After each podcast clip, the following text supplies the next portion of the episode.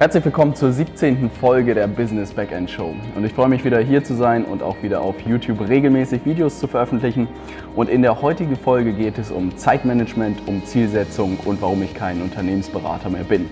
Wenn du wissen willst, was dahinter steckt, dann solltest du unbedingt dranbleiben. Auch diese Woche wurden mir wieder viele coole Fragen gestellt in unserer 5 Ideen Community per E-Mail oder auch einfach unten in meinen YouTube-Kommentaren. Und ich will direkt starten mit äh, guten Fragen. Und zwar hat Nils gefragt, welche Form von Zeitmanagement betreibst du?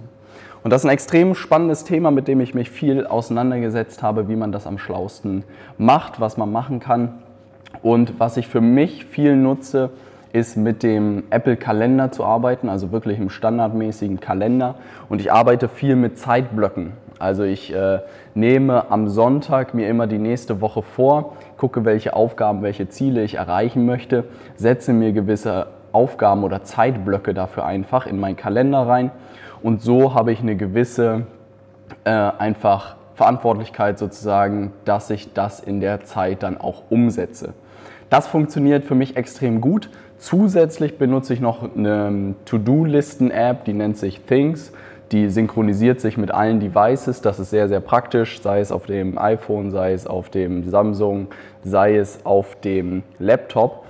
Und die Kombination äh, funktioniert für mich extrem gut. Und ich versuche immer wirklich, wie gesagt, Blöcke zu legen, sei es vormittags, dann eine Mittagspause und sei es dann abends noch was zu machen und dann immer mit klaren Zielen zu arbeiten. Also bei jeder Aufgabe sich zu überlegen, was ist das Ziel des Tages, was ist das Ziel bei dieser Aufgabe, was ist das Ziel der Woche. Und wenn man so kommt, dann kann man meiner Meinung nach seine Zeit sehr, sehr gut managen und wirklich das tun, was wichtig ist, um das Ziel am Ende zu erreichen. Ähm, wie interpretierst du für dich das Pareto-Prinzip? Ähm, Pareto-Prinzip für alle Leute, die vielleicht noch nicht wissen, was dahinter steckt, das ist ein Prinzip, das besagt, dass man mit 20 Prozent der Zeit ungefähr 80 Prozent äh, Ergebnisse erzielt. Und dieses Prinzip ist immer wieder in vielen verschiedenen Bereichen bemerkt worden und entdeckt worden, zum Beispiel auch, dass in vielen Unternehmen 20 Prozent der Kunden 80 Prozent Umsatz machen. Auch super spannendes Phänomen, kann man in extrem vielen Bereichen einfach diese 20-80-Logik ähm, sozusagen erkennen. Wie ich das für mich interpretiere, da habe ich immer ganz gute Beispiele aus der, aus der Berufspraxis von früher, dass ähm, mein Chef immer, wenn ich Präsentationen gebastelt habe, nochmal selber Feinschliff gemacht habe, äh, hat. Also ich habe diese Präsentation vorbereitet, äh, grob, und er hat selbst nochmal viel umgestellt, aber es hat ihm schon mal geholfen, dass ich so ein Grundgerüst aufgebaut habe. Und so wusste ich halt da, dass er macht, dass ich so ungefähr, keine Ahnung, ein paar Stunden dafür verwendet habe und wusste, dass er den Rest macht.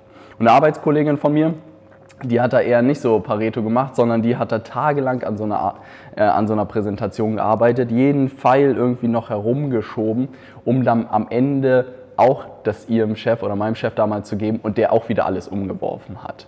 Und am Ende habe ich dafür zwei Stunden oder drei Stunden gesessen an der Präsentation und sie tatsächlich irgendwie einen Tag. Und dieses Beispiel hat das immer für mich ganz schön veranschaulicht, dass man für gewisse Aufgaben einfach entweder zwei Stunden benutzen kann oder halt einen ganzen Tag. Wenn man natürlich weiß, dass der Chef damit nochmal rumspielt etc., dann macht es meiner Meinung nach keinen Sinn, da nochmal sehr, sehr viel mehr Zeit reinzustecken. Aber dieses Pareto-Prinzip, wie benutze ich das sonst? Ich benutze es immer in der Hinsicht, was ist das Ziel, das ich erreichen will und wie kann ich es mit möglichst wenig Aufwand zumindest grob erreichen, sagen wir mal. Also wie mit dem Beispiel mit der Präsentation. Oder sei es, ich will irgendwie Kunden gewinnen, ich will 20 Kunden gewinnen.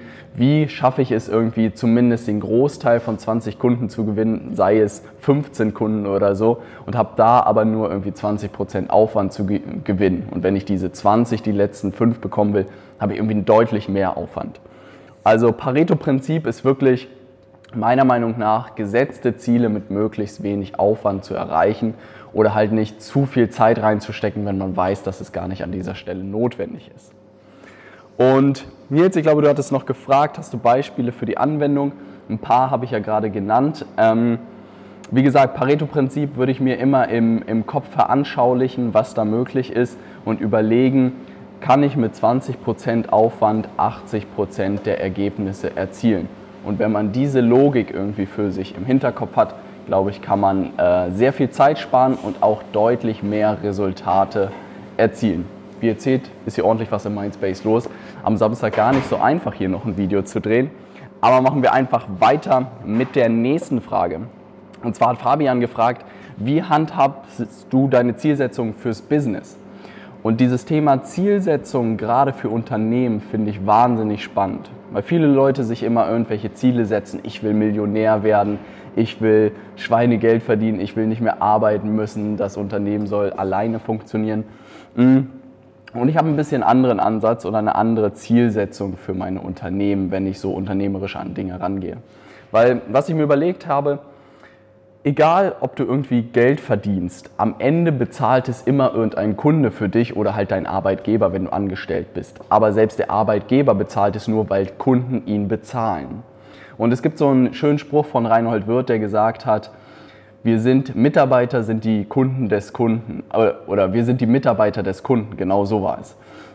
Wir sind nicht angestellt beim Unternehmen, sondern wir sind Mitarbeiter des Kunden. Und da steckt so viel Wahrheit drin, weil am Ende bezahlen Kunden die Rechnung für gewisse Leistungen, die man geliefert hat. Und das Ergebnis ist immer Geld am Ende. Aber davor muss man erstmal eine Leistung erbringen und auch Kunden haben, die diese Leistung in Anspruch nehmen. Und vorher drei Schritte Logik. Man hat Kunden, die bezahlen. Aber um erstmal Kunden zu gewinnen, muss man ja möglichst viele Leute erstmal ansprechen. Also ich mache ein Beispiel. Ihr wollt oder du willst einen Wein verkaufen, irgendwie einen aus der Toskana, aus Italien und ähm, die Wahrscheinlichkeit, dass jedem, dem du das in der Fußgängerzone anbietest, ist relativ unwahrscheinlich. Weil der eine mag mehr französische Weine, der andere spanische, der andere mag mehr Weißweine. Schwierig. Aber ich sag dir, wenn du zehn Kunden ansprichst oder zehn potenzielle Kunden ansprichst, dann wird bestimmt einer kaufen. Und ich glaube, solche Zielsetzungen sollte man sich eher in Unternehmen setzen. Nicht zu sagen, ich will irgendwie eine Million verdienen, sondern zu sagen, ich muss 10 Millionen Menschen ansprechen. Sprechen. Von diesen 10 Millionen müssen mindestens eine Million kaufen, wenn wir mal von einem Preis von einem Euro ausgehen. Und wenn ich eine Million Kunden habe, die mein Produkt oder meine Dienstleistung zum Preis von 1 Euro kaufen, dann habe ich auch am Ende eine Million Euro auf meinem Konto. Aber diese Logik weg von finanziellen Zielen irgendwie hin zu lieber Anzahl an Kunden zu denken oder vielleicht auch die Dienstleistungen und Preise von solchen Produkten und Dienstleistungen hochzusetzen und weniger Kunden zu machen, funktioniert alles. Aber meiner Meinung nach ist es das Wichtigste als Unternehmer, diese Kundenorientierung haben und zu gucken, welche Produkte, welche Dienstleistungen bringen dem Kunden einen Nutzen und wie kann ich möglichst vielen potenziellen Kunden mein Angebot anbieten. Ähm, legst du den Wert nur auf Zahlen oder auch auf dich selbst? Und absolut, ähm, es gibt diesen schönen Ausspruch, dass ein Unternehmen immer nur so gut ist wie sein Unternehmer oder seine Unternehmerin und ich glaube, da ist sehr, sehr viel dran. Also ich merke es selbst, wenn ich irgendwie dabei bin, zusammen mit Partnern Unternehmen aufzubauen, dass das Unternehmen und der Fortschritt natürlich nur so gut ist, so viel Erfahrung wie wir haben und so viel Plan wie wir haben, welche Möglichkeiten wir machen können. Und ich glaube, das hat sehr viel mit Erfahrung auch zu tun. Gerade am Anfang irgendwie weiß man natürlich gewisse Sachen nicht, hat noch nicht alles gesehen, alles erlebt und das natürlich klar. Aber ich würde es nicht rein auf Zahlen machen, sondern eher auf mich und dass ich mich weiterbilden muss, dass ich vorankommen muss, dass ich mich mehr lernen muss. Ähm, insofern Zielsetzungen würde ich auch immer auf mich setzen. Zum Beispiel für nächstes Jahr habe ich mir gesetzt, dass ich gerne ähm, die ganzen Online-Marketing-Welt, den Paid-Bereich sozusagen lernen möchte. Also ich habe organisch mir in den letzten Monaten sehr viel angeguckt, sei es YouTube, sei es Podcasts, sei es äh, Instagram, sei es Facebook. Also diese ganzen Kanäle organisch habe ich mir angeguckt und geguckt, wie sie funktionieren. Aber bei der Pay-per-Click Richtung habe ich noch nichts gemacht. Ich habe noch kein Google AdWords ausprobiert, ich habe noch keine Facebook Ads groß ausprobiert, ich habe noch keine Werbung auf YouTube ausprobiert, keine Werbung auf Xing. Und zusätzlich möchte ich gerne noch E-Mail-Marketing nächstes Jahr lernen. Also ich setze mir da keine Ziele irgendwie, wie viel Umsatz ich machen will, sondern eher, welche Fähigkeiten ich haben will oder welche Fähigkeiten ich lernen will, die ich dann umsetzen kann. Und dann ist am Ende meiner Meinung nach immer bessere Zahlen ein Ergebnis davon. Ähm, welche Kriterien nutzt du und wie handhabst du es mit einem Ziel nach dem Ziel? Hm, was ich sehr, sehr, was mir sehr geholfen hat, ist, ähm, und das ist etwas, was wir in der Beratung sehr viel gemacht haben, von, einer, von einem Zielbild zu kommen. Also sich zu überlegen, wenn ich das Unternehmen, was ich heute habe, wie soll das in einem Jahr aussehen?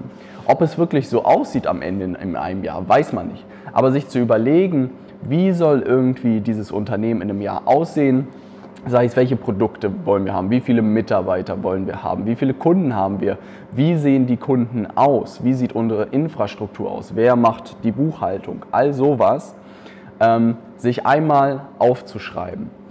Und wenn man dieses Zielbild hat und genau weiß, wo man eigentlich hin will, dann würde ich mir schrittweise kleine Ziele immer setzen, um dahin zu kommen. Und ich glaube, viele Leute verpassen diesen Schritt, sich einmal zu überlegen, wo man eigentlich hin will, sondern sie starten einfach irgendwo, laufen dann mal in die Richtung, dann gehen sie mal wieder in die, dann wieder die. Und da verliert man einfach extrem viel Zeit, meiner Meinung nach. Und wenn man das einmal sauber aufschreibt, sagt, da will ich jetzt hin, das ist mein Ziel und ich suche den kürzesten Weg, um dahin zu kommen, das ist, glaube ich, meiner Meinung nach das, was man machen darf. Und der zweite Punkt, Fabian, der in deiner Frage steckt, ist, nicht irgendwie durch dieses große Ziel einschüchtern lassen, sondern immer überlegen, jeden Tag, was ist die eine Sache, die ich machen kann heute, um da in einem Jahr zu landen.